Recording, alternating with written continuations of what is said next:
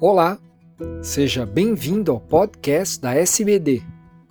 Eu sou Fernando Valente, professor da Faculdade de Medicina do ABC e editor do podcast.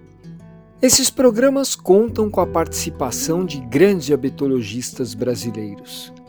Nessa edição, será discutido o efeito do isolamento social durante a pandemia por Covid-19 nas taxas de sedentarismo e seu potencial efeito em doenças cardiovasculares.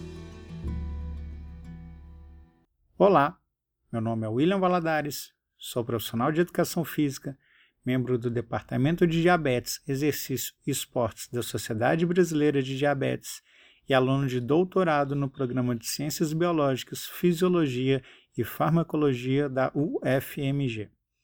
Hoje iremos abordar um artigo de revisão recentemente publicado na American Physiological Society, de autoria de Peçanha e colaboradores, com o título O isolamento social durante a pandemia do Covid-19 pode aumentar a inatividade física e a carga global de doenças cardiovasculares. O autor, em sua revisão, apresenta de forma clara como a diminuição dos níveis de atividade física induzida pelo confinamento e consequente aumento do comportamento sedentário podem provocar rápida deteriorização da saúde cardiovascular e mortes prematuras entre populações com risco cardiovascular aumentado.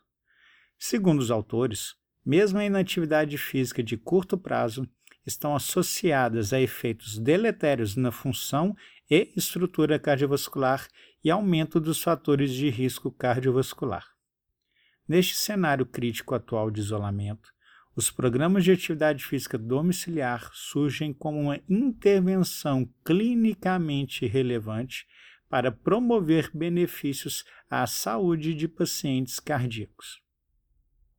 Os estudos utilizados nessa revisão demonstram viabilidade, segurança e eficácia em diferentes modelos de programas de atividades físicas em casa na prevenção primária e secundária de doenças cardiovasculares e grandes eventos cardiovasculares entre diferentes populações. Tais evidências demonstram a necessidade de iniciativas urgentes para combater o impacto do aumento da inatividade física e do comportamento sedentário durante o surto do Covid-19.